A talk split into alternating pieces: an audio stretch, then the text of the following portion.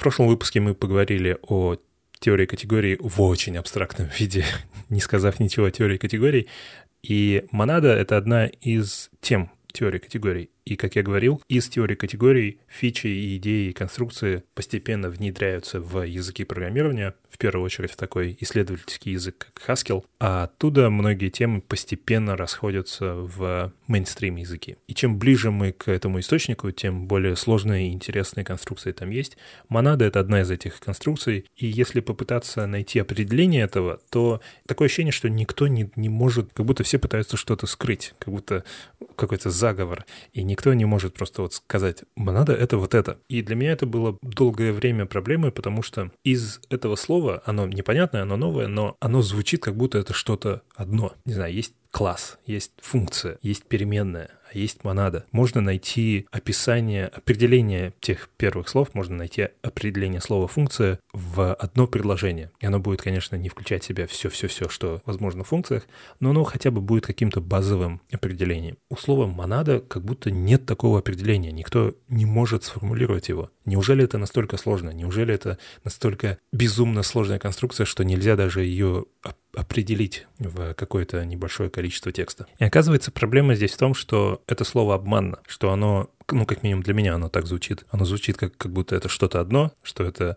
слово такого же класса сложности, как функция или переменная, но в реальности это очень комплексное слово. И монада — это можно сказать, дизайн-паттерн. Это паттерн, по которому можно решать некоторые задачи. Это не что-то одно, грубо говоря. Это как какая-нибудь фабрика или singleton какие там еще бывают паттерны. Если попытаться найти определение паттерна фабрика, то на самом деле придется прочитать абзац текста как минимум, где будет много разных конструкций, где будет много разных деталей. И с монадой то же самое. Это паттерн, он включает в себя несколько принципов, и эти принципы не что-то, что можно выразить в одно предложение даже. Эти принципы нужно объяснять через примеры, и в конце можно сказать, и вот все, что мы описали, и вот эти вот две детали, в комбинации с этими процессами и вот с этими принципами образуют монаду. И это немного ломает мозг, как минимум мне, потому что даже после этого у меня есть диссонанс, и мне кажется, что монада — это слово, вот просто комбинация этих звуков, она не подходит, она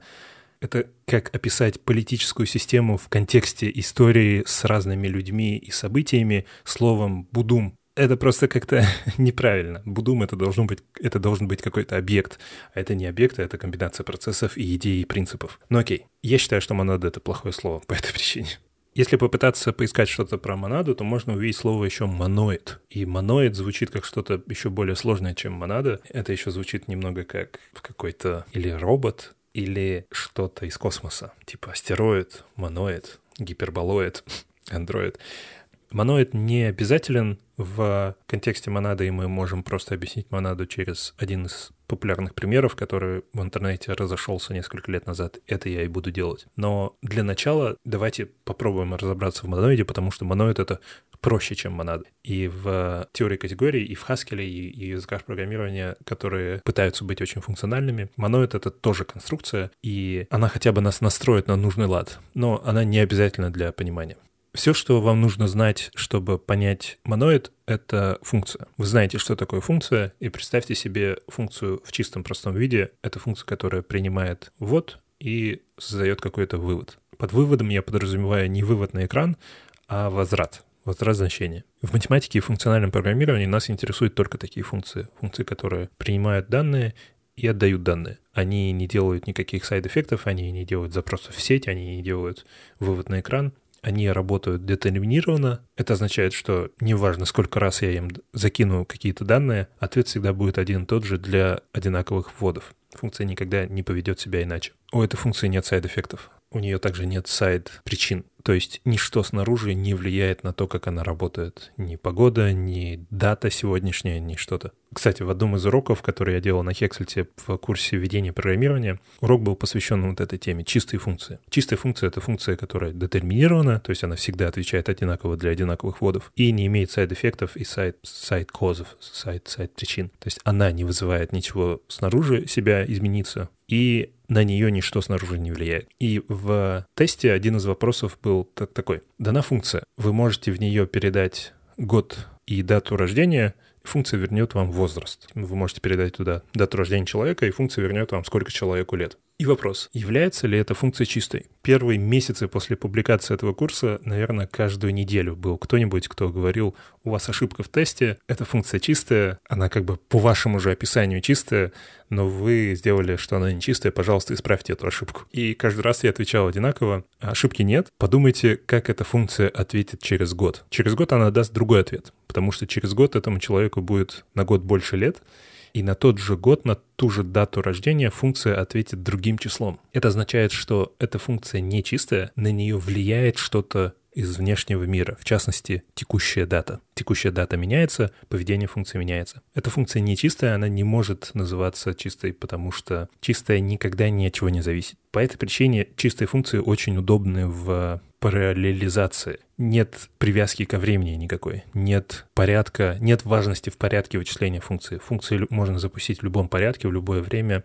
в любом месте, и все, что нам нужно скоординировать, это только результаты работы функций. Поэтому код, написанный на очень ООП языке, вроде Java или C, э, C++ точнее, очень сложно использовать в параллельном программировании и в распределенном программировании. Все, что там происходит, все изменения данных, которые там происходят, и сайд-эффекты, они постоянно зависят друг от друга. И нельзя просто взять две функции или там два класса, два метода и запустить их на разных машинах, потому что совершенно нет никакой гарантии, что этот запуск будет таким же, как если бы вы запустили их в другой конфигурации. Если у нас все, что у нас есть, это только чистые функции, как в Haskell, то мы можем их запускать где угодно, когда угодно и просто синхронизировать исключительно результаты. Но как они работают, нам без разницы. Они существуют вне понятия время. Чистые функции можно комбинировать, если у них есть симметричный ввод и вывод. То есть, если, например, функция принимает число и возвращает число, и есть другая функция, которая тоже принимает число и возвращает число,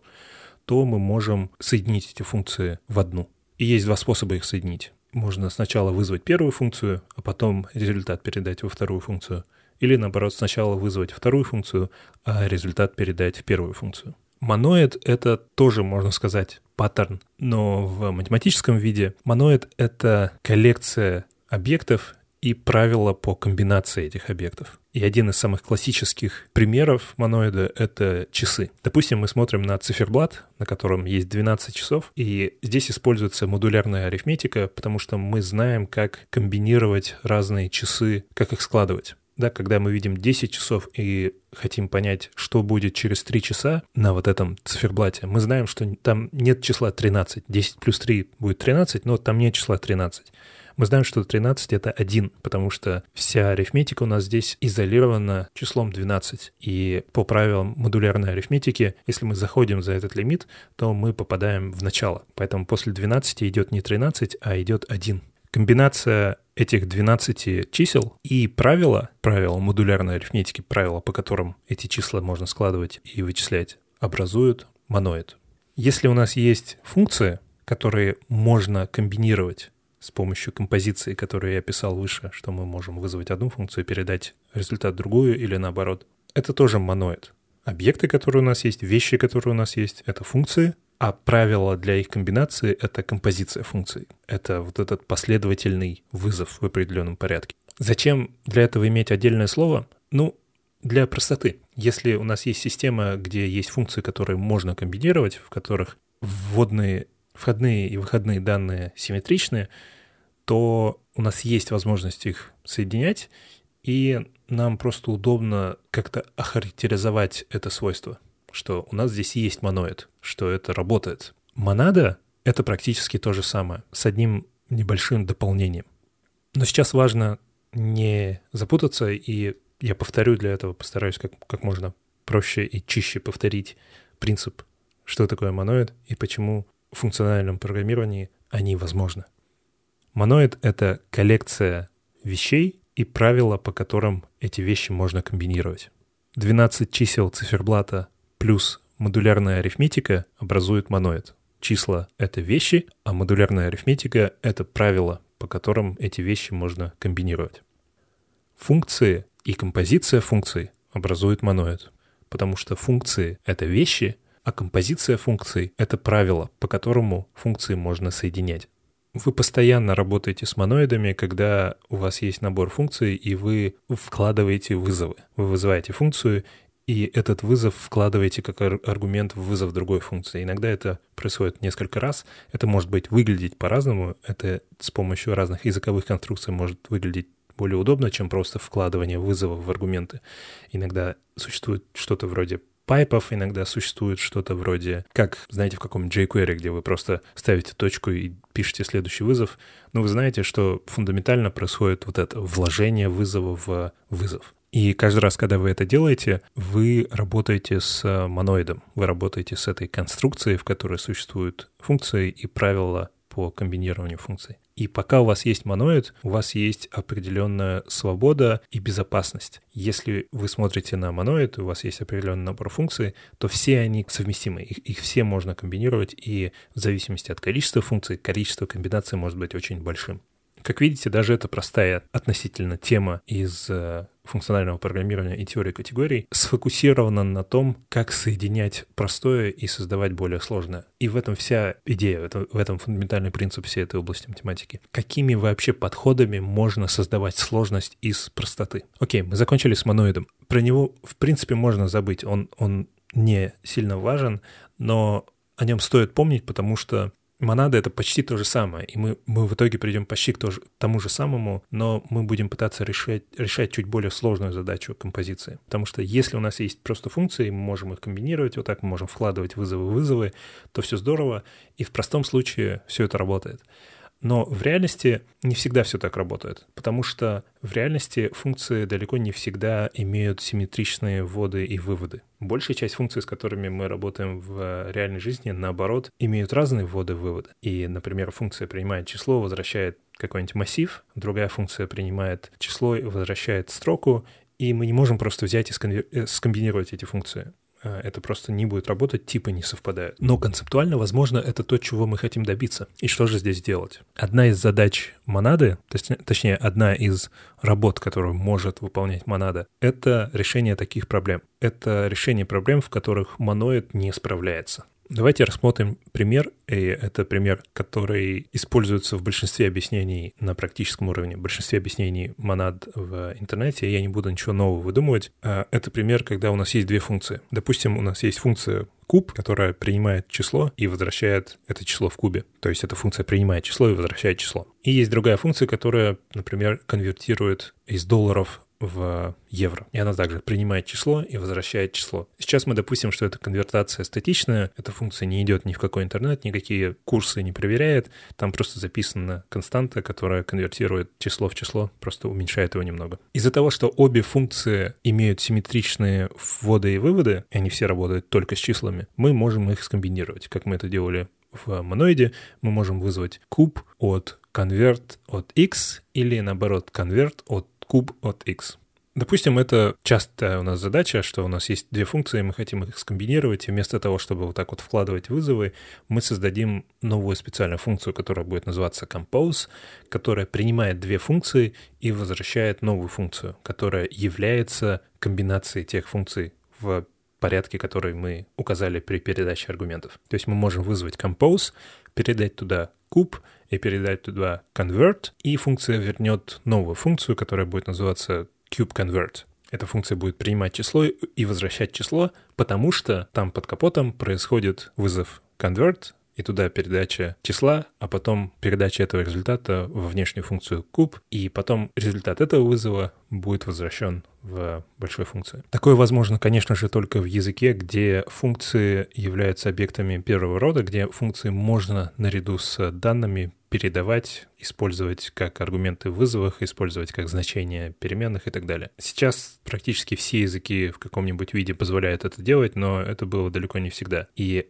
это тоже идея, которая пришла из теории категорий, из математики, и через глубоко функциональные языки постепенно проникла в мейнстрим языки. Я не помню, в какой-то момент в Java появились лямбда функции, и это было что-то очень странное, потому что вроде как у нас здесь ООП, и очень все непривычно для таких функционально-языковых конструкций, но все еще можно создать функцию, которую можно передать как аргумент в другую функцию. Но сейчас, да, почти во всех языках это в каком-нибудь виде есть. И когда появляется новый язык, достаточно высокоуровневый типа Swift, то там почти с первого дня есть лямбда-функция как минимум. Допустим, мы сделали функцию compose, она принимает две функции, возвращает новую функцию, которая является их комбинацией, и все здорово. В этом простом виде у нас все работает, мы создаем новые функции, мы комбинируем функции, мы вызываем эти комбинированные функции, все всегда работает, но потом появляется задача чуть сложнее. И вот здесь мы уходим за пределы того, что возможно с помощью моноида, потому что моноид пока описывает только вот эти простые случаи, где есть правило соединения и все. В реальности у нас может оказаться, что когда мы вызываем функцию, мы хотим сделать что-то еще, кроме возврата значения. Мы хотим, может быть, записать логи куда-нибудь в файл. Мы хотим записать сделать запрос в базу данных. Нам нужно сделать что-то, что не является ответственностью чистой функции. В каком-нибудь JavaScript мы просто можем это сделать. Мы просто можем, когда вызывается функция, первое — это она запишет логи, второе — это она постучится в базу данных, и третье — это она вернет значение. Таким образом, мы нарушим чистоту функции, и мы уже не будем получать все те, всю ту пользу от чистых функций, которые мы получали раньше. Мы не сможем а, в любом виде комбинировать их, мы не можем быть уверенными, что все будет работать. Мы теперь привязаны к внешнему миру, и запись в лог-файл может не сработать, база данных может быть недоступна. Несмотря на то, что функция потом вернет значение, мы не уверены, что все, что должно было произойти, произошло. У нас появляется привязка ко времени, и нельзя просто так распределить эти функции. Теперь, теперь вызовы имеют некоторую зависимость, и нам нужно добавлять дополнительные проверки и так далее. В общем, система выходит из-под нашего контроля. Мы уже не можем быть уверенными ни в чем, нам нужно добавлять новые сложные конструкции, чтобы как-то попытаться контролировать то, что происходит, и знать, что происходит. По этой причине в чистом языке типа Haskell сайд-эффекты просто запрещены. Функция не может сделать такое. Функция не может просто взять и записать файл, а потом вернуть значение. Функция может только взять данные и вернуть какие-то данные. Что делать, если мы хотим вывести какую-то информацию в лог-файл там, да, или сделать дебаг вывод, просто хотим принт, принт на экран сделать, чтобы видеть, что происходит в функции для дебагинга. В Haskell у нас нет выбора, кроме как добавить эту информацию в ответ. Вместо того, чтобы делать принт на экран, мы будем возвращать вместе с числом этот дебаг текст. И что-то вроде какой-нибудь структуры данных, допустим, допустим, мы по правилам Haskell работаем в, там, в Python или, или в JavaScript, и вместо того, чтобы делать принт на экран, мы будем возвращать массив, ну или лист в Python. Мы будем возвращать массив, в котором первое значение будет, собственно, наш ответ, то число, а второе значение будет текст, вот этот вот debug log. Получается, куб теперь у нас принимает число и возвращает массив, и convert тоже принимает число и возвращает массив. Этим мы сломали композицию, потому что теперь одна функция возвращает массив, а другая принимает число, и мы не можем уже результат одной функции передать в другую функцию. Симметрия сломалась, композиция сломалась, и та функция compose больше не работает. Она, точнее, ну, в JavaScript она будет работать, она будет создавать функцию, но итоговая композиция функции не будет возвращать то, что нам хочется. В такой конструкции то, что нам хочется, наверное, было бы следующим образом. Композиция таких двух функций должна принимать число и возвращать массив, в котором первое значение будет результат последовательного применения этих функций, а второе значение в массиве будет комбинация тех лог строк. Там должна быть конкатенация двух строк. Сначала должна идти строка из первой функции, потом из второй. И, ну, да, мы можем это исправить. Мы можем сделать специальную compose функцию, которая работает с такими специальными debug функциями и комбинирует их. А внутри будет происходить парсинг, то есть эта compose функция будет создавать функцию, которая вызывает одну функцию, получает массив, раскидывает его на два этих значения, потом одно значение передает в новую функцию, получает массив, получает значение, потом соединяет те два сохраненных стринга, создает новый массив и возвращает его. И, наконец, мы получили специальную функцию compose, которая работает со специальными дебаг-функциями, и мы снова восстановили эту композицию, композициальность, конструктивность. Но это становится уже слишком сложным. Мы решаем проблему, которую мы создали в попытке решить какую-то задачу. Было бы здорово иметь возможность использовать ту фундаментальную простую функцию композиции, но каким-то образом восстановить симметрию в тех функциях, которые у нас были изначально, куб и convert. Мы можем написать функцию, которая конвертирует функцию, и из несимметричной функции делает симметричную. Например, вот эта функция куб принимает число и возвращает массив. Мы можем восстановить композицию, композициальность, если эта функция также и принимала массив, и возвращала массив. И в случае с кубом массив, который мы бы ей передавали, первое значение в нем было бы число, которое мы хотим возвести в куб, а второе значение, ну, видим, была бы пустая строка, потому что ну, это сейчас просто служебное ничто. Нам нужно сделать просто, чтобы функция была симметричной, поэтому, ну, передадим пустую строку. А она вернет нам массив, в котором первое значение будет число, а второе значение будет уже не пустая строка, там будет вот этот служебный дебаг, лог, вывод. Мы можем сделать функцию, которая принимает любую такую функцию и возвращает нам симметричную функцию. И мы назовем эту функцию bind. Получается, мы можем в bind передать куб, и потом в другой bind передать convert, и результаты этих вызовов уже можно использовать в нашей обычной композиции. И в итоге мы получим композицию функций, и эта композиция, эта новая функция будет принимать массив, в котором ожидается, что второе значение — это пустая строка, и будет возвращать массив. Снова все супер, у нас нет специальной теперь функции для композиции какой-то страшной, нет парсинга. Все, что у нас есть, это функция bind.